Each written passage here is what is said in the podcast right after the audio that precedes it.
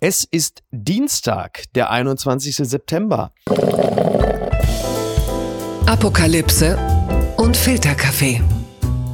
Die frisch gebrühten Schlagzeilen des Tages. Mit Mickey Beisenherz. Einen wunderschönen Dienstagmorgen und herzlich willkommen zu Apokalypse und Filterkaffee, das News Omelette. Und auch heute blicken wir ein wenig auf die Schlagzeilen und Meldungen des Tages. Was ist wichtig? Was ist von Gesprächswert? Worüber lohnt es sich zu reden? Und äh, dass ich mit ihm reden kann, das ist eine große Freude. Wir waren schon länger verabredet und wenn er nur heute kann, ja, dann äh, nehmen wir uns halt mal diesen Dienstag. Gerade eben noch war er äh, auf der Bühne mit dem wunderbaren Benjamin von Stuckrad-Barre und Martin Suter. Er könnte mit diesen Kontakten also am 27. September womöglich auch als Kulturstaatsminister aufwachen. Jetzt allerdings ist er erst einmal der Gesundheitsminister der Herzen. Guten Morgen, Karl Lauterbach. Hallo, guten Morgen. Herr Lauterbach, macht Ihnen das äh, Spaß, da auf der Bühne zu stehen, auch so bei so äh, Virologie-befreiten Themen? Sind Sie ein Showpony? Ob ich ein Showpony bin, weiß ich nicht, aber wenn ich mit Leuten auf der Bühne bin, die ich sehr schätze, und äh, Martin Suter und insbesondere auch Benjamin Stuckrad-Barre also gehören definitiv dazu, dann macht das schon Spaß. Wir haben schon da Spaß auf der Bühne gehabt. Es waren ungefähr 700 Zuschauer da und oh, wow, also super. das war getragen von guter Laune. Fühlen Sie sich da unsicher, weil Sie da fachfremd sind oder ähm, gibt es da keine Momente, wo Sie denken, was mache ich hier eigentlich gerade?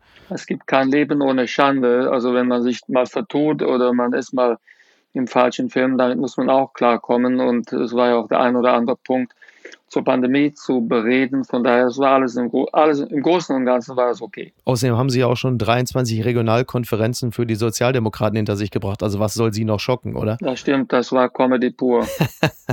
Dann kommen wir jetzt äh, zu einem äh, Thema, das jetzt nicht ganz so zum Lachen äh, anregt. Die Schlagzeile des Tages. Polizistin aus Sachsen-Anhalt suchte Brieffreundschaft zum Attentäter von Halle. Das schreibt die Rheinische Post. Der Attentäter, der vor zwei Jahren eine Synagoge in Halle stürmen wollte und zuvor zwei Personen getötet hat, soll romantische Briefe von einer Polizistin erhalten haben. Die internen Ermittlungen laufen. Es ist so, diese Polizistin soll per Brief romantische Gefühle gegenüber dem rechtsextremen Attentäter ausgedrückt haben. Zudem soll die Anfang 20-Jährige eine Neigung zu rechtsextremen Verschwörungstheorien offenbar offenbart haben. Und nun die Frage, was sagt uns das jetzt über Sachsen-Anhalt, die Polizei oder beide? Also ich glaube, dass man also durch diesen krassen Fall, der ja pathologisch ist, jetzt keine allgemeinen Rückschlüsse auf die Polizei in Sachsen-Anhalt ziehen kann. Mhm. Das ist ja etwas, was in der Literatur, der psychiatrischen Literatur auch bekannt ist, dass es eben Menschen gibt, übrigens sehr häufig Menschen, die also dann für Polizei oder für die Armee, für Bundeswehr oder auch also für Feuerwehr arbeiten, dass solche Leute sich manchmal in pathologischen Fällen genau den Menschen zugezogen fühlen, die sie eigentlich also äh, bekämpfen sollen, beziehungsweise die sie eigentlich in Gewahrsam nehmen müssen, die sie eigentlich also äh, ja unschädlich machen sollen. Und diese also Anziehung, die ja auch oft eine sexuelle Komponente hat, äh, da, dafür gibt es auch Fachausdrücke in der Psychiatrie, das sind krankhafte Neigungen und also von einer solchen Einzelperson mit einer schweren krankhaften Neigung, also die unentschuldbar natürlich ist und therapiebedürftig ist und auch ja. dann natürlich dazu führen muss, dass die Frau dort nicht mehr arbeiten kann. Aber da kann man nicht auf die Polizei in Sachsen-Anhalt schließen. Hm, aber eingedenk äh, der doch immer wieder vorkommenden, sich häufenden rechtsextremen Umtriebe in Chatgruppen äh, bei der Polizei ist das natürlich, ungeachtet jetzt des Einzelfalls, natürlich wieder einmal Wasser auf die Mühlen derer, die sagen, wann kommt endlich diese Rassismusstudie bei der Polizei. Richtig, das ist klar. Das sollte man aber unabhängig von diesem Fall diskutieren, weil hier handelt es sich ja nicht um einen klassischen Fall von Rassismus, sondern hier war ja offenbar, also ich sage mal, der sexuelle Antrieb mhm. der wichtigste Grund, weshalb die Frau den Kontakt zu diesem Verbrecher gesucht hat. Und von daher muss man das, glaube ich, etwas abtrennen. Ob jetzt tatsächlich eine Studie sinnvoll ist, wo man systematisch untersucht, ob es also rechtsradikale Tendenzen in der Polizei gibt oder nicht. Das muss unabhängig davon entschieden werden. Nicht, äh, das darf nicht abgeleitet werden von so einem pathologischen Fall. Ja, auch eine interessante Schleife. Karl Lauterbach äh, spricht sich gegen Studie aus. Ne? Ja, ich spreche mich nicht grundsätzlich gegen die Studie aus, aber ich würde die Studie nicht begründen wollen durch eine solche äh, also Neigung, will ich mal sagen. Das hat mich überrascht. Corona-Reisebeschränkung. USA öffnen Grenzen für geimpfte EU-Bürger und Briten, das berichtet die Zeit. Vollständig geimpfte sollen ab November wieder in die USA einreisen dürfen. Voraussetzung ein Negativtest. Die Einreisesperre hatte Donald Trump im März 2020 verhängt. Ja, das ist doch äh, eigentlich eine, eine gute Nachricht. Ne? Also jetzt ab in den Flieger New York, Hawaii und durch San Francisco in zerrissenen Jeans. Herr Lauterbach, ist das Ticket schon gebucht? Das ist für mich zunächst einmal eine gute Nachricht, weil ich ja also äh, in den Vereinigten Staaten nicht nur sehr viele gute Freunde habe, sondern auch dort regelmäßig unterrichte an der Harvard School of Public Health und ich habe den Lehrauftrag jetzt quasi per Zoom und per WebEx also aufrecht gehalten. Ja. Und äh, jetzt könnte ich reisen. In der Tat, es wird auch Zeit, denn die Amerikaner haben dieses Privileg bei den Europäern schon eine ganze Zeit lang genossen, haben es ja. aber nicht erwidert. Von daher, diese Entscheidung kommt also genau richtig. Und in der Tat, man muss ja bedenken, also in Amerika ist die Situation bedenklicher als in Europa. Die haben ein größeres Corona-Problem jetzt als wir. Von daher gab es keinen Grund, das so zu handhaben wie bisher bisher. Ich werde auf jeden Fall zeitnah auch also eine solche Reise antreten. Haben Sie übrigens festgestellt, äh, Sie haben es im Spiegel-Interview mal gesagt, dass Sie versuchen, das Wort Harvard äh, zu vermeiden. Jetzt ist es Ihnen gerade doch rausgerutscht. Ja, es ist mir jetzt rausgerutscht, weil es äh, notwendig war, weil ich muss ja erläutern, weshalb ich reisen muss. Ja, das ist. Aber tatsächlich, also ich bemühe mich, das weniger zu verwenden und ich bemühe mich auch, das Wort Pandemie etwas schneller auszusprechen. Ich nehme die Spiegelratschläge wahr. Ja, ja, ja, ja. Leute wie ich lauern dann natürlich. Jetzt die Frage, ähm, der, der private Karl Lauterbach, wo zieht sie es eigentlich eher hin? Eher New York oder Los Angeles oder Miami auf den Spuren vom Wendler beispielsweise? Sie könnten auch zum Spring Break. Spring Break äh, zieht mich überhaupt nicht an. Ganz klar New York. Also New York, Boston, mhm. äh, Los Angeles, also finde ich auch interessant für zwei, drei Tage. Aber ich bin ein typischer Ostküstenmensch und also fühle mich wohl in New York und in Boston. Spaziergänger eher als Autofahrer dann wahrscheinlich, ne? Los Angeles ist ja eine Autofahrerstadt. Genau, also Los Angeles ist eine reine also Autofahrerstadt, es sei denn, man ist am Beach, da kann man sich, also am Venice Beach beispielsweise, da kann man sich sehr gut auch also zu Fuß bewegen, aber der Rest der Stadt ist ja nur also durch Straßenkreuzer wirklich erschlossen. Mhm. Und äh, in New York beispielsweise, in Manhattan, da kann man wirklich sehr, sehr gut spazieren gehen und es wird auch immer besser. Jetzt hat man ja durch diese hohen, äh, mit Geländern gestützten Wege, die quasi über die Dächer der Stadt weggehen. Ja. In Queens insbesondere hat man die Stadt noch viel begehbarer für also Fußgänger gemacht. Also ist sowas wie Strand, ist, also weil ich, weil wir gerade über Venice sprachen, äh, sowas wie Strandurlaub für Sie jetzt eher weniger attraktiv. Finde ich wirklich nicht so stark attraktiv. Habe ich sehr häufig mit den Kindern gemacht, äh, ist aber für mich nicht wirklich also anziehend. Also, das heißt, Sie mussten dann eigentlich, also Sie mussten dann mit in den Sand, obwohl Sie eigentlich gesagt haben, naja, äh, der Liebe wegen okay, aber ich wäre lieber woanders jetzt gerade. Ja, ganz so wild ist es nicht, aber tatsächlich, ich habe dann so manches Mal eben also Strandkorb gesessen und habe gelesen, äh, habe das Treiben im Wasser und also im Sand beobachtet, aber es ist wie gesagt nicht meins. Also ich glaube, dass diese Form von Urlaub für mich einfach schon mehr etwas ist, was ich den Kindern zuliebe getan habe oder tue, das ist nicht meins. Um das noch eben äh, anzufügen, also es ist bei der künftigen Einreise so, dass äh, die Einreisenden einen Impfnachweis und ein negatives Testergebnis vorzeigen müssen und das darf maximal nur drei Tage zurückliegen. Das wollen wir noch anfügen an dieser Stelle und kommen jetzt mal hierzu. Blattgold. Zulassungsantrag geplant bei BioNTech. Impfung für jüngere Kinder geeignet, das berichtet ZDF heute. BioNTech und Pfizer wollen schnellstmöglich eine Zulassung ihres Impfstoffs für Kinder bis elf Jahre beantragen. Gesundheitsminister Spahn erwartet erst Anfang 2022 die Zulassung. Und jetzt natürlich die große Frage, äh, wie lange dauert es, bis die STIKO das am Ende auch wieder versaut? Die STIKO wird in der Tat das genau prüfen.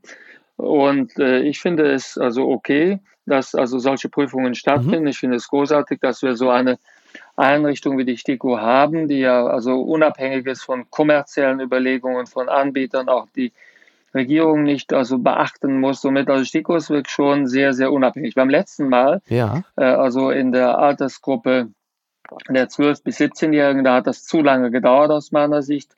Vielleicht ist es diesmal also äh, schneller zu erwarten. Der Impfstoff ist hier nur ein Drittel so stark, also dosiert, Mhm. äh, 10 Mikrogramm äh, wie bei also älteren Kindern oder Erwachsenen. Somit also der Impfstoff hat hier super gut gewirkt auf der Grundlage dessen, was BioNTech bisher vorgelegt hat und äh, hat keine nennenswerten Nebenwirkungen gehabt. Eine Dritteldosis reicht hier aus. Das heißt, ich hoffe tatsächlich, dass wir vielleicht noch etwas früher an den Impfstoff kommen und eine Empfehlung von der STIKO bekommen als Anfang des Jahres. Aber realistischerweise könnte es tatsächlich Anfang des Jahres werden. Ja, aber was ist mit denen, die Angst haben, gerade bei kleineren Kindern? Also ich, um jetzt mal aus meiner persönlichen Warte zu sprechen, ich habe natürlich auch bedeutend weniger äh, Bedenken, meinen Arm hinzuhalten und sagen, komm, hau die Impfe rein, als wenn ich jetzt mit meiner sechsjährigen Tochter hingehe. Da äh, würde ich jetzt diese ganze Situation schon zwei, dreimal zumindest hin und her wälzen. Und ich glaube, dass es nicht wenige gibt, die natürlich auch da stehen und sagen, mache ich das jetzt wirklich? Oder ich meine, wie schwer kann es denn für meine, sagen wir mal, für meinen achtjährigen Justin werden? Braucht der das denn jetzt wirklich? Es ist ja eine Frage, mit der werden sich ja dann im ersten Quartal 22 vermutlich deutlich mehr Leute beschäftigen. Klar. Und das ist auch ganz legitim. Das muss sich jeder genau überlegen, weil die Kinder ja nicht so schwer erkranken Ja. Wie Erwachsene oder ältere Kinder. Jugendliche zum Beispiel erkranken schwerer als die Kinder, Hm. über die wir hier reden. Also die Kinder, über die wir jetzt reden, sind ja fünf bis elf.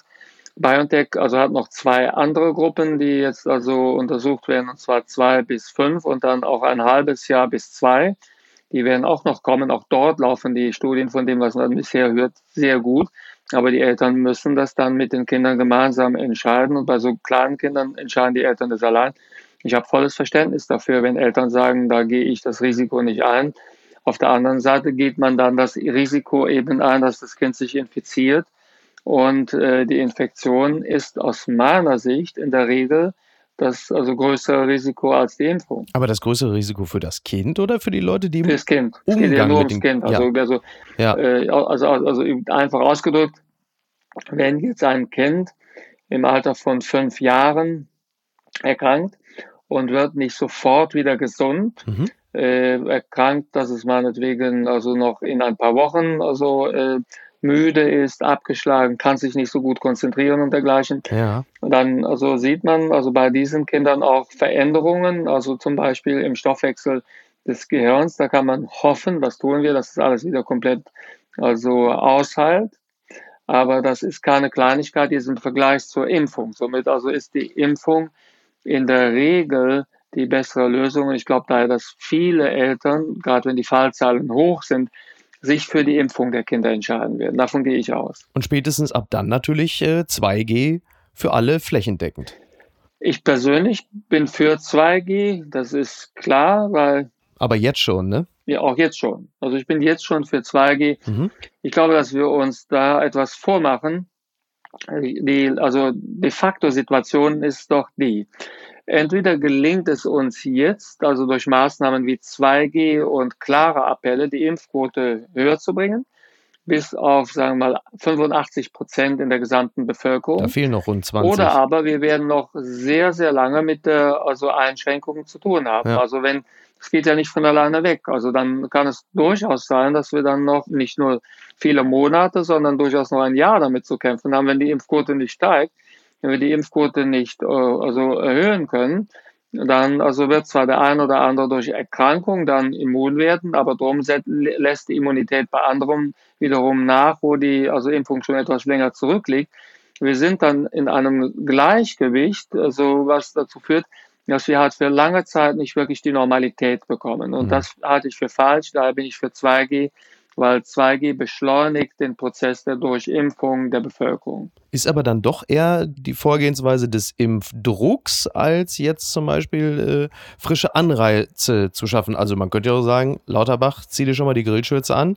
Äh, jetzt wird durchs Land gereist und wir äh, bieten den Leuten hier mal ein paar Würstchen an. Naja, dass die Leute für ein Würstchen sich impfen lassen, die das bisher nicht ha äh, haben tun lassen, das ist natürlich absurd und abwegig. Und äh, also die Frage ist ja, ist das 2G-System ist das, also Druck ist das die Impfpflicht durch die Hintertür, zwingt man die Ungeimpften dazu, dass sie sich jetzt impfen lassen, mhm. indem sie sonst nirgendwo reinkommen.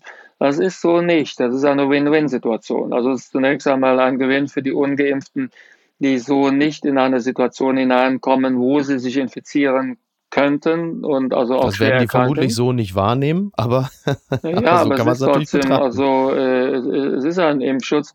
Äh, das haben wir ja auch in anderen Situationen. Also und es äh, schützt natürlich die Geimpften. Klar. Aber äh, ich bin oft gefragt, kann das denn nicht jeder selbst entscheiden? Der Ungeimpfte muss doch selbst entscheiden können, wenn er meinetwegen in eine solche Veranstaltung reingeht, wo andere Ungeimpfte sind wo er sich infiziert. Ja. Das ist ein Risiko, was er also auf sich nimmt und also das muss man ihm doch gestatten können. Das ist doch seine freie Entscheidung. Wir sind doch freie Bürger, wie jetzt zum Beispiel Christian Lindner, der FDP-Vorsitzende, sagen würde. Ja. Und das ist aber nicht ganz richtig. Zum einen, der also Ungeimpfte, der sich dann angesteckt hat und dann zum Teil auch schwer erkrankt, der wird in den Tagen, bevor er die Krankheit spürt, würde sehr ansteckend sein. Das heißt, dann gefährdet er andere. Er ist ja nicht sozusagen erst gesund und dann merkt er sofort, er ist krank und zieht sich zurück, sondern er bleibt in der Regel ja bis zu zwei Tage richtig ansteckend, wo er noch nicht weiß, dass es jetzt für ihn so weiß ist, ja. er hat sich infiziert.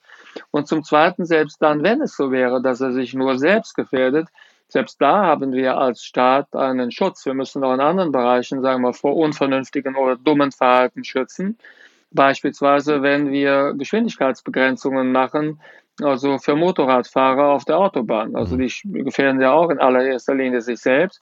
Und wenn wir dort also zulassen würden, man könnte 250 oder was auch immer fahren, weil die Leute würden argumentieren, ich traue mir das zu, ich brauche das, ich brauche diesen Kick, diese Freiheit, dann würden wir das auch verbieten. Wir verbieten auch Gefährdungen, wo nur der Betroffene sich selbst stark gefährdet.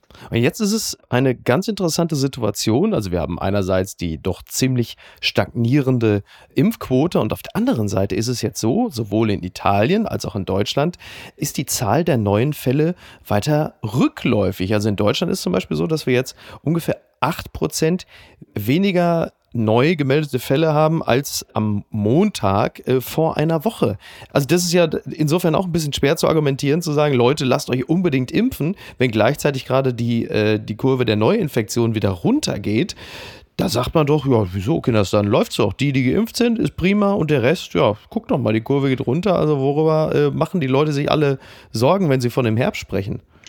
Ja, das sehe ich so wie Christian Dorsten. Das ist also. Guter Einstieg wie man so sagen würde, ein äh, Strohfeuer. Wir haben jetzt die Situation, mhm. dass also diese ursprünglich sehr hohen Fallzahlen durch die Reiserückkehrer und die Heimaturlaubrückkehrer, also äh, diese hohen Fallzahlen sind jetzt zurückgegangen. Das hat stattgefunden. Die Heimatrückkehrer und Reiserückkehrer sind zurück. Ja. Und wir haben noch immer das gute Wetter gehabt, sodass nicht viel drinnen stattfinden musste. Jetzt wird aber demnächst das Wetter kälter werden, das heißt, wir sind mehr drinnen. Und dann ist die Frage, also wie ist es denn dann mit der Infektionswelle? Ja. Und da glaube ich, wenn wir dann nicht wirklich nachlegen, werden die Fallzahlen wieder ansteigen. So hat Christian Drosten argumentiert, so, also argumentieren auch namhafte Epidemiologen, die es so sehen. Ich glaube auch der Brockmann sieht es ähnlich, aber auch Michael Meyer-Hermann, ich, ich äh, reihe mich da ein. Also wir haben da die Sorge, wenn das Wetter richtig kalt jetzt wird, dass dann die Stunde der Wahrheit kommt. Ja, in Dänemark zum Beispiel, da ist ja die Impfquote, die liegt ja irgendwie bei 80 Prozent. Jetzt ist meine Frage, impfen die besser oder zählen die anders? Nein, die haben einfach also äh, mehr geimpft.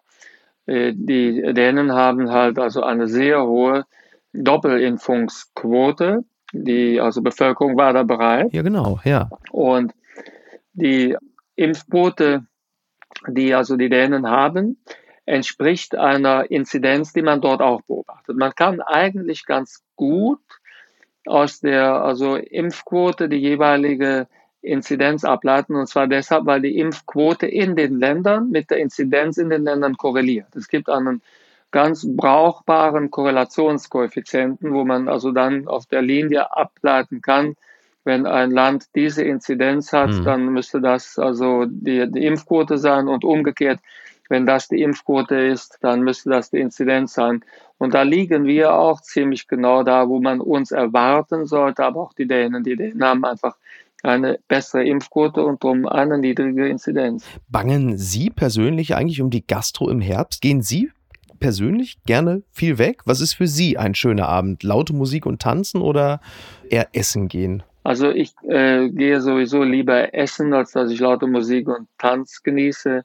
Das ist nicht ganz meins, aber äh, jetzt zum Beispiel, ich gehe sehr häufig aus essen, auch jetzt im ja, Wahlkampf. Aber Sie haben doch gar keine Zeit. Sie sind doch eigentlich immer. Äh, das ist also eigentlich zeitsparend sogar. Also weil wenn ich mich mit okay. Freunden treffe und äh, esse draußen, also dann kann ich die Dinge schon erledigen und wir besprechen die Dinge, mhm. die also besprochen werden müssen. Und derzeit macht der Koch das Essen fertig. Wenn ich selbst koche, ist es schlechter, deutlich schlechter und dauert länger. Und äh, es kann auch parallel nichts gemacht werden und auch die Stimmung läuft schlecht. Somit es überwiegen die Vorzüge. Und ich glaube, dass das tatsächlich im Herbst, also jetzt noch geht. Ich habe auch im letzten Jahr habe ich sehr viel draußen gegessen, obwohl es schon eiskalt war. Ah. Aber ob ich das noch eine zweite Saison machen werde, weiß ich. Ja, okay. Aber bei Ihnen hat man halt immer den Eindruck, äh, dass Sie gar keine Zeit haben für, für Freunde und private Treffen, weil äh, wenn Sie dann aus dem Hauptbahnhof kommen, steigen Sie ins Taxi, dann fragt der Fahrer wohin und dann sagen Sie, ist egal, ich werde überall gebraucht. Nein, also so ist es nicht, aber es stimmt, dass ich, dass also äh, mein größtes Mangelgut leider die Zeit ist, aber ich nehme immer noch etwas Zeit für gute Freunde und auch vor allen Dingen für meine Töchter natürlich. Was ist eigentlich Ihr Plan B, wenn Corona mal vorbei ist? Mit welchem Thema werden Sie dann in die Talkshows eingeladen? Den Platz neben Lanz geben Sie ja wohl nicht mehr so einfach her, oder? Ich bin ja äh, äh, ewig und drei Tage in der Gesundheitspolitik unterwegs und die Probleme in der Gesundheitspolitik sind trotz der fantastischen Arbeit von Jens Spahn nicht alle gelöst. Von daher, also äh, geht mir die Arbeit nicht aus. Also wenn, wenn Corona zu Ende ist, dann widme ich mich den gesundheitspolitischen Fragen, aber auch den Fragen des Klimawandels und des Klimaschutzes, womit ich mich auch in den letzten Jahren intensiver beschäftigt habe und worüber ich gerade ein Buch schreibe. Und unter gewissen Voraussetzungen könnten Sie ja dann tatsächlich auch wirklich Gesundheitsminister werden. Und diese Voraussetzungen besprechen wir jetzt. Ganz weit vorne. Aktuelle Befragung von INSA. Union rückt in Umfrage an SPD heran. Das berichtet NTV knapp eine Woche vor der Bundestagswahl. Führen die Sozialdemokraten auch in der aktuellsten Umfrage des Meinungsforschungsinstituts INSA vor den Unionsparteien. Doch der Vorsprung schmilzt. Er liegt bei nur noch drei Prozentpunkten. Laut Bild verlieren die Sozialdemokraten, also ne, Riesenabsturz, OW, OW, in der Befragung einen Punkt und landen bei 25 Prozent. CDU und CSU hingegen können um 1,5 Prozent zulegen auf 22 Prozent. Jetzt natürlich, also werden Sie, werden Sie panisch, Herr Lauterbach, wenn Sie das hören? Hm, überhaupt nicht. Das ist innerhalb der Schwankungsbreite solcher Befragungen. Ja. Und äh, wenn wir da ich hauche aus, einen Punkt eingebüßt haben. Und dann also äh, suggeriert das ja, als wenn man das auf einen Punkt genau messen könnte. Ja. Das ist natürlich nicht der Fall. So etwas schwankt plus minus drei, vier Punkte. Ich glaube, bei den meisten Umfragen, die wir jetzt gesehen haben, hat man immer noch einen recht komfortablen Vorsprung gesehen äh, für die SPD. Und das Triell, was wir jetzt also äh, gesehen haben, das letzte Triell, hat nicht den Eindruck hinterlassen, als wenn Armin Laschet also äh, hätte Boden gut machen können. Er wirkte etwas, also äh, ja, man will fast sagen, ja, relativ kampflos war er unterwegs. Er wirkte wirklich nicht, also er wirkte so ein bisschen, als wenn er sich schon mit der Situation abgefunden hätte. Und in Teilen der Union wird ja auch schon die Schuldfrage diskutiert. Wer ist schuld, dass die Niederlage kommt? Ist es Angela Merkel? Wer, wer ist denn Ihrer Meinung nach schuld? Meine Meinung ist ganz klar, so dass Armin Laschet also hat nicht äh, leisten können und Olaf Scholz war viel stärker. Das ist also die Situation. Tatsächlich ist es so, dass Scholz, also Olaf Scholz, den ich ja jetzt auch schon lange kenne, 23 Jahre, der ist halt super im Stoff. Er betont ja immer, dass er einen Plan hat und das stimmt auch und er war gut vorbereitet. Er kann fehlerfrei diese vielen Bereiche abdecken. Er kommt seriös rüber, er kommt rüber als jemand, der in diesen schwierigen Zeiten, in denen wir unterwegs sind, das Ganze also managen kann. Und bei Armin Laschet, also kam es halt so rüber. Und das entspricht ja auch seiner Persönlichkeit, dass er einfach ein bisschen weniger ernst ist, ein bisschen unernst, vielleicht sich nicht ganz so gut in den Bereichen auskennt, auch dann ein bisschen dazu neigt, persönlich zu werden. Also statt dass er durch die eigene Kraft der Argumente und der Kenntnisse und der souveränen Handhabung der Dinge zu überzeugen. Mhm. Äh, also versucht er, also was ihm sicherlich geschadet hat, äh, über Gassenhauer der 80er Jahre, Rot, Rot, Grün und dergleichen, also die rote Gefahr zu punkten, das war zu wenig. Ja. Der Bürger das zieht nicht mehr. Ja, na, da bin ich mir ja gar nicht so hundertprozentig sicher, ob das nicht zieht, denn es gibt ja durchaus schon ein paar äh, Menschen, denen es nicht egal ist, ob sie, wenn sie auch zum Beispiel die SPD wählen, ob sie die Ampel bekommen oder vielleicht dann doch das etwas was heißt das etwas, das deutlich linkere Bündnis, nämlich Rot-Grün-Rot. Ich denke schon, dass das viele Leute interessiert, was sie bekommen, wenn sie die SPD wählen, mal ganz abgesehen davon, was sie bekommen, wenn sie die CDU wählen. Klar. Also so ganz aus der Luft gegriffen ist ja die Angstmache der CDU ja nicht. Klar, aber de facto weiß doch jeder, dass also die SPD und insbesondere Olaf Scholz Rot-Rot-Grün niemals machen würden. Na, da, da bin ich, also da bin ich mir jetzt aber überhaupt nicht sicher. Was ist denn, wenn jetzt zum Beispiel, es gibt Koalitionsverhandlungen und Christian Lindner springt irgendwann vom Tisch auf und sagt, Kinders, jetzt ist langsam Feierabend, äh, ihr kennt mich, ne? besser nicht regieren als falsch regieren. Ja, und dann, dann bleibt ja nicht mehr viel über. Also dann ist ja äh, R2G, wie man so schön sagt, eine handfeste Option. Oder sagt Olaf Scholz, nee, dann machen wir es gar nicht, dann soll Laschet regieren. Passiert ja nicht. Das ist doch eine rein hypothetische also, äh, stimmt. Überlegung. Also Christian Lindner müsste ja, wenn er erneut sagt, ich regiere nicht. Mhm. Ich habe jetzt Wahlkampf geführt, aber ich bin mir zu fein zum Regieren. Dieses, also diese Aufgabe möchte ich nicht. Also ja ich, ich stemme das nicht, also ich will nicht regieren, ich, dann müsste er doch von allen Ämtern zurücktreten, das ist doch klar. Ja, das ist richtig, aber es kann halt einfach durchaus sein, dass er merkt, pass mal auf, Freunde, in eurer Ampelkoalition, da ist das linke Gewicht mit Rot-Grün so groß, dass ich hier sowieso nichts durchkriege, da habe ich ja gar keinen Bock drauf. Kann ja, ja, sein. Wenn er, so, wenn er sich für so schwach hält. Mhm. Aber de facto ist, mein Punkt ist der, ich bin ja auch viel im Wahlkampf also unterwegs, rede mit den Leuten. Aber diese Argumentation, die rote Gefahr, die rote Sockenkampagne, Rot, Rot, Grün und so weiter, das hat also an den Ständen in den Gesprächen hat das kein Mensch interessiert, weil doch alle wissen, realistischerweise gibt es sie doch nur, es gibt sie doch nur, diese beiden Chancen, die zwei Möglichkeiten. Jeder hat kapiert, es kommt entweder eine Ampel oder es kommt Jamaika, mhm. das weiß doch jeder. Genau. Von daher glaube ich nicht, dass das Laschet geholfen hat. Ja. Äh, tut Ihnen Armin Laschet eigentlich manchmal leid, so auf der persönlichen Ebene, nach dem, was da alles passiert? Nein, das tut er mir nicht. Also er hat ein gutes Leben, ist erfolgreich gewesen bisher, dass er jetzt an einen Punkt gekommen ist, wo er offensichtlich überfordert ist. Das hat er niemandem also vorzuwerfen, außer sich selbst. Und von daher glaube ich, ist seine Lebensqualität gut und er wird sich von dem Stoß, den er hinnehmen wird, wenn ich nicht, also mich hier verschätze, was ich aber nicht glaube, wird er sich erholen. Sie haben sich ja relativ selten verschätzt. Ja, ich glaube, dass er also eine schwere Niederlage vor sich hat, aber so wie ich ihn kenne, ich kenne ihn ja auch persönlich ganz gut, wird er sich dann nach einiger Zeit davon erholen und wird sich anderen Dingen widmen. Wann, wann erkennen Sie persönlich, dass Sie sich von der Blödheit dieses Wahlkampfes auch schon haben anstecken lassen? Es ne? gibt ja so Tweets von Stegner, Bütikofer tut sich gerade extrem hervor und auch bei Ihnen gab es so ein, zwei Tweets, wo man manchmal gedacht hat, naja, jetzt, jetzt geht das bei dem auch schon los. Welche wann haben denn? Sie selber das Gefühl Welche gehabt? denn? Also, weil, weil ich sage das nicht abwehren und so, sondern ich habe mich wirklich bemüht, mich auf das klassische sagen wir, etwas äh, seichtere Niveau dieses Wahlkampfes nicht einzulassen. Und daher frage ich einfach tatsächlich interessenshalber, welche Tweets gingen in diese Richtung, dass man sagen muss, die waren, die sind eigentlich blöd. Ja, es gibt manchmal, es gibt manchmal so einen so einen Ton, der dann halt auch so ein bisschen überzieht, dass man dann okay. besonders empört ist oder das dann besonders äh, entsetzt sich zeigt über irgendeine Äußerung. Äh, Gespielte Empörung oder was? Ja, für mich kommt es manchmal auch so rüber und da denke ich ja. mir, na, eigentlich weiß er es doch besser, oder? Ich bemühe mich, das nicht zu tun. Darum frage ich einfach, also äh, Interesse halber und bin auch dankbar dann, wenn mir so, so etwas dann gesagt wird. Ja. ich bemühe mich, das nicht zu machen. Also ich bemühe mich nicht, falsche Empörung zu zeigen. Also ich will mich nicht dümmer stellen, als ich bin. Ich bemühe mich, also nicht unfair zu sein und so weiter.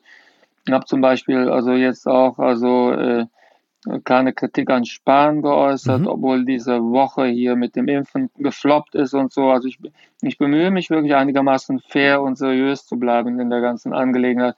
Und wenn da also ein, wenn da Tweets also anders zu lesen sind, bin ich echt also über direkte Nachricht dankbar, dann ändere ich das. Merken Sie das aber nicht, dass dieses Medium auch dazu einlädt, oft auch zu überziehen? Ich meine, deshalb hat Habeck sich damals zurückgezogen von Twitter. Das ist also eine Gefahr, die ich also äh, sehe, der ich aber sehr also offensiv begegne. Ich versuche es wirklich so zu beschreiben, wie es also wie ich sehe oder wie ich es empfinde. Also mehr nicht. Also ich versuche wirklich sehr, sehr nüchtern mit dem Medium Twitter umzugehen. Also äh, nicht überziehen, nicht keine künstliche Betroffenheit, mhm. keine Fake-Nachrichten und dergleichen. Also ich glaube, man kann schon da ganz ordentlich unterwegs sein. Ich bemühe mich wirklich da authentisch und präzise zu sein. Merken Sie trotzdem, dass der, ähm, weil Sie haben ja sehr, sehr viele Fans, also nicht nur, aber auch bei Twitter, dass das auch ein bisschen dazu verführt, diesen ganzen Wind so mitzunehmen, sich manchmal vielleicht selber schon für so eine Art Bundespräsidenten zu halten? Nee, das habe ich noch nie gehabt. Ich bin also Lichtjahre davon entfernt, Bundespräsident zu sein und kämpfe jeden Tag mit den Elementen. Also ich ringe mit den Studien, die ich lesen muss. Ja. Ich bin im Gespräch mit anderen Epidemiologen, um einigermaßen über Wasser zu bleiben. Also mir fehlt die Zeit. Also ich also bin weit davon entfernt, die Situation falsch einzuschätzen und mich zu überschätzen. Kommen wir noch mal kurz vom Bundespräsidenten zur Bundeskanzlerin. Die will jetzt auf einer Kundgebung für Laschet werben. Das ist ja wirklich ausgesprochen nett von ihr. Als Merkel unlängst äh, für Laschet im Bundestag geworben hat, waren Sie da auch so enttäuscht, dass Merkel wohl äh, in der CDU ist, wenn man so ein bisschen rausgehört hat? Also sie hat sich ja nicht also überschlagen, muss man sagen. Also die äh, Merkel hat also äh, Laschet notdürftig gelobt, aber es war. Haben Sie das so empfunden, dass es notdürftig war, dass es nicht mehr als notdürftig war? Also es war wirklich ja. nicht viel. Also sie hat im Übrigen hat sie mehr also für die CDU gesprochen als für Laschet selbst. Also er hat so eine große Rolle in ihrer hm. Rede ja gar nicht gespielt. Und ich glaube, dass Laschet also da auch nicht, also in ihrer letzten Rede im Bundestag in dieser Funktion möglicherweise sich noch blamiert, noch, dass sie dort die Glaubwürdigkeit noch aufs Spiel setzen ja. wollte. Ich glaube, ihr war schon klar, dass das eine Gratwanderung ist. Hätte sie Laschet dort jetzt auf ihren, in ihrer letzten Rede überschwänglich gelobt, wäre das natürlich auch ihre, also sagen wir, ja, ihre Einsicht und auch ihrer, also ihrer Statur, ihrer Funktion hm. nicht gerecht geworden. Somit, sie hat was gemacht, aber nicht so viel. Die Kanzlerin, Sie kennen sie ja. Ich behaupte jetzt einfach mal, Sie kennen sie auch besser. Meldet die sich öfter mal bei Ihnen? Die, die SMS der Kanzlerin sind ja legendär. Die Süddeutsche hat ja auch einen längeren äh, Text darüber letztens veröffentlicht. Ich glaube, es war ein Magazin. Ähm, schreibt die ab und zu mal, Mensch, Karl, sag mal, äh, ich hab mal, ich brauche mal deinen Tipp. Kommt sowas vor? Ja, wir also in der Tat kommunizieren unter anderem auch per Sims, aber äh, also auch im Gespräch natürlich. Mhm. Was ich aber immer toll gefunden habe, ich habe nicht viel diskutiert oder gesprochen über Kontakte, die ich jetzt also mit Merkel oder mit anderen Leuten also habe, die bekannt sind und also dieses klassische Name-Dropping, also ich bin im Gespräch mit dem und dem und so, das habe ich nie so gerne gemacht. Das, ja. das war mir immer etwas also äh, unangenehm. Mhm. Aber es ist so, mit, mit Merkel kann man sich über auch sehr komplizierte Dinge kann man sich sehr gut mit ihr auch per SMS unterhalten. Sie ist offenbar eine sehr schnelle SMS, also Schreiberin und sie kann sich tatsächlich sehr präzise per Sims ausdrücken. Also es ist fast wissenschaftlich, ja. Verlangt die von Ihnen auch immer so eine schnelle Antwort? Das ist ja jetzt irgendwie auch kolportiert, dass sie sehr schnell antwortet, aber ihrerseits auch erwartet, dass man schnell antwortet. Keine Ahnung, aber ich antworte für gewöhnlich schnell, also weil ich sonst also auch gar nicht mehr zum Antworten komme. Bitte empören Sie sich jetzt geliebtes Nationaltier, mehr als 30 Prozent weniger. Zahl der Koalas in Australien sinkt rapide, das berichtet die BZ. Die Koalas sind in Gefahr. Die Zahl der australischen Beutelsäuger nimmt einer neuen Studie zufolge rapide ab und ist allein in den vergangenen drei Jahren um 30 Prozent geschrumpft. Ja, 30 Prozent. Die äh, Koala schrumpfen prozentual heftiger als die CDU. Äh, da muss ich jetzt natürlich auch mal die Frage stellen, was sollen die deutschen Promis denn demnächst streicheln, um nach der Dschungelprüfung den Stress aus den Knochen zu kriegen, Herr Lauterbach? 30 Prozent in drei Jahren. Das ist nun wirklich eine dramatische Zahl. Es ist eine dramatische Zahl und noch dramatischer ist natürlich der Hintergrund, dass die Brände dort tatsächlich die armen Tiere in den Tod treiben es gibt ja bestürzende Bilder, wo man sieht, dass die Tiere sich die. Januar also, 2020 war das, ne? Vor allen Dingen, als die Brände in Australien uns alle so ein bisschen in, in Atem hielten. Sie wollten das Dschungelcamp verbieten, Herr Lauterbach. Ich erinnere mich sehr genau. Es gab einen riesen Krach darüber. Also ich hatte ja nur das Selbstverständliche gefordert, dass es also vollkommen daneben ist, dass wir dort ein Dschungelcamp abfeiern, weil die Tiere um ihr Leben laufen. Ja, und jetzt haben wir die Situation aber immer noch nicht äh, bereinigt, also die Population um 30 Prozent geschrumpft.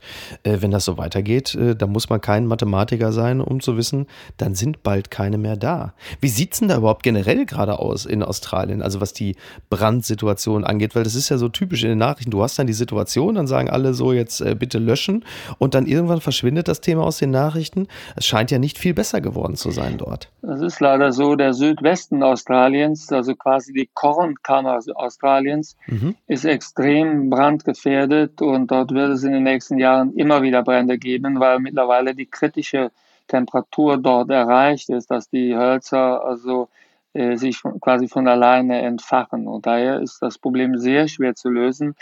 Und man, man hat auch keine richtig gute Perspektive. Das bedeutet auch für Australien, dass also ein Teil der Nahrungsmittelerzeugung dort gefährdet ist und äh, die also Situation ist eine ungute. Australien wird im also Südwesten zunehmend unbewohnbarer.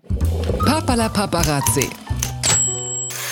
Die New York Post schreibt, Twitter lashes out over celebrities at 2021 Emmys going maskless. Ja, der Fernsehpreis, der US-Fernsehpreis, die Emmys haben gerade stattgefunden am Wochenende und äh, dort saßen halt sehr viele Prominente ohne Maske, ohne Abstand in einem möglicherweise schlecht ventilierten Raum und äh, wie üblich, ja, sie, die Meldung bei Twitter regte sich Ärger über, das kann man natürlich am Tag 24 mal zitieren. In diesem Falle aber möglicherweise nicht gänzlich unberechtigt, denn diese Prominenten dort haben natürlich auch im Corona geplagten in den USA äh, eine Vorbildfunktion, die Sie wohl nur bedingt wahrgenommen haben. Gucken Sie solche, es gab ja jetzt auch den Fernsehpreis beispielsweise, gucken Sie solche Shows auch nach Corona-Gesichtspunkten?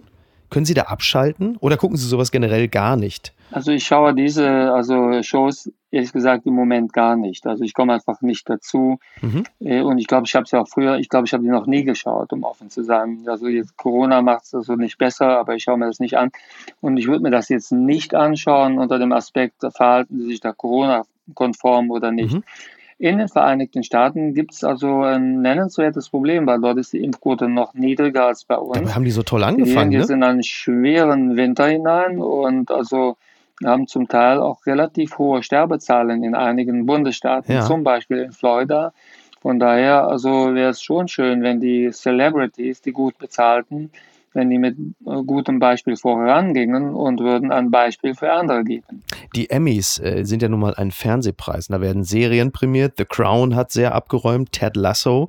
Was gucken Sie denn so, um sich zu entspannen? Also Wolfgang Kubicki guckt Kriegsfilme, das ist, äh, das ist überliefert. Aber streamen Sie auch so bestimmte Serien oder eher sowas wie Charité, Grey's Anatomy? Was ist so Ihr, Ihr Ding? Oder vielleicht äh, als New Yorker, als nerdiger New Yorker, Your Enthusiasm?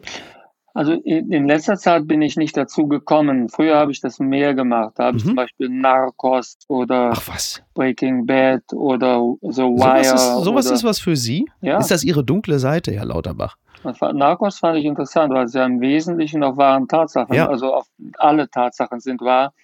Also das auf Tatsachen basierte, das fand ich interessant. Also dann Breaking Bad, also The Wire fand ich ausgesprochen interessant. Mhm.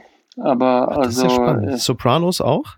Die Sopranos habe ich auch gesehen. Das war ja eine sehr frühe Serie, genau. Mhm. Dann habe ich äh, auch diese Serie gesehen über das Krankenhaus in New York, also in quasi. Ach, The Nick. The Nick, ja. also quasi aus also um 1900 herum. The Nick, das war so dieses Krankenhaus, ja.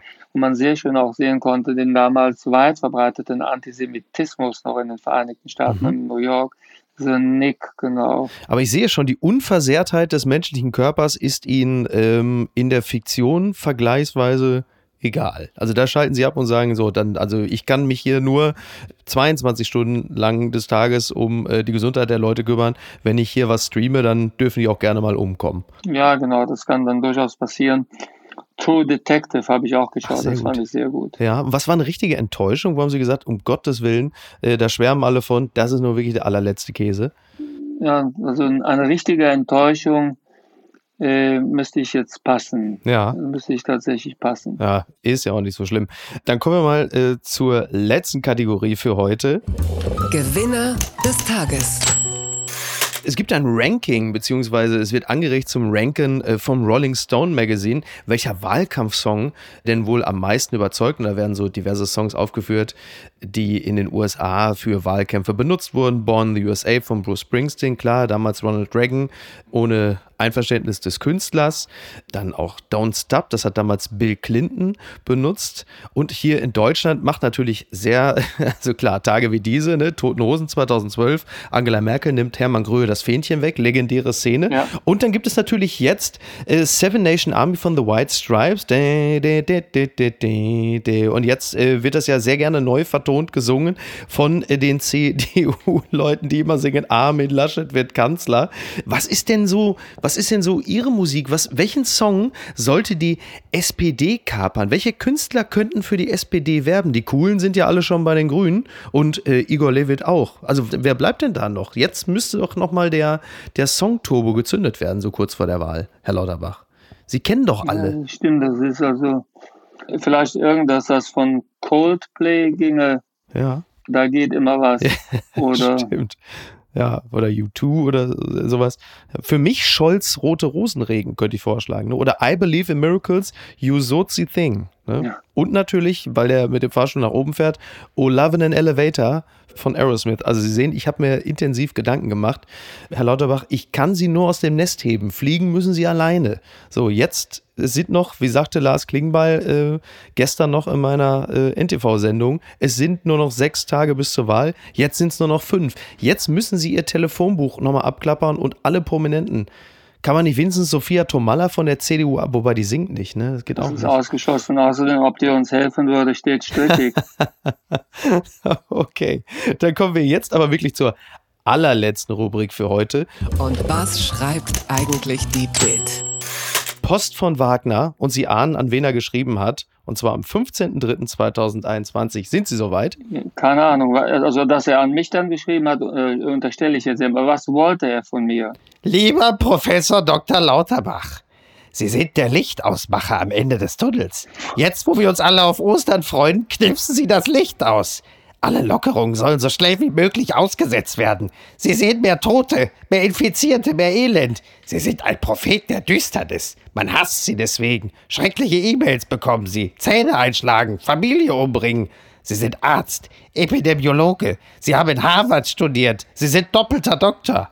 Immer wenn Lauterbach in den Talkshows auftaucht, dann kann ich nicht mehr ruhig schlafen. Alles wird schlimmer. Wenn ich morgen noch einmal wach, wer ist dieser Lauterbach?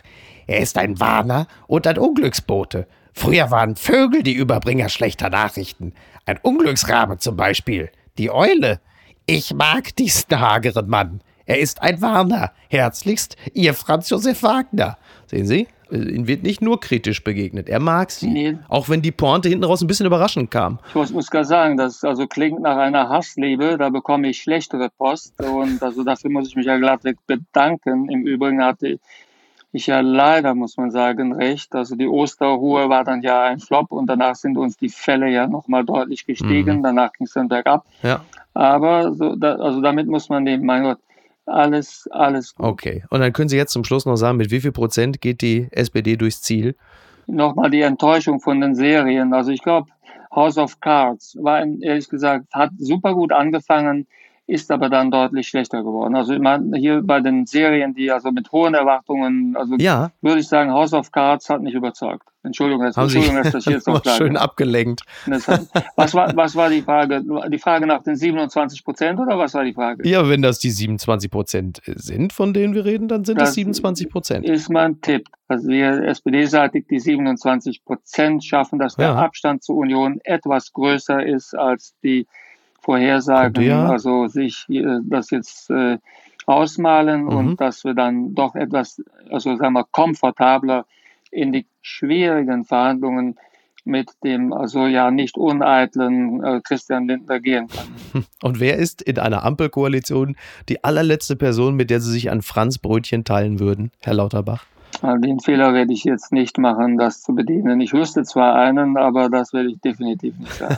okay, dann äh, dürfen wir jetzt alle mal raten. Ja. Und äh, wie heißt es immer so schön bei Instagram? Schreibt es in die, in die Kommentare. Muss man aber nicht. Herr Lauterbach, ich danke Ihnen ganz herzlich. Ich wünsche Ihnen noch viel Spaß und viel Kraft äh, in den äh, letzten Tagen dieses Wahlkampfes. Da sind Sie ja auch sehr viel unterwegs und starke Nerven für das, was noch im Herbst und im Winter auf Sie zukommt. Wenn Sie sagen, da werden wir womöglich womöglich nochmal die Zähne zusammenbeißen müssen. Aber Sie können damit ja umgehen, das wissen wir ja. Ich hoffe, es kommt anders. Ich freue mich immer, wenn es besser kommt, als ich vorhersage.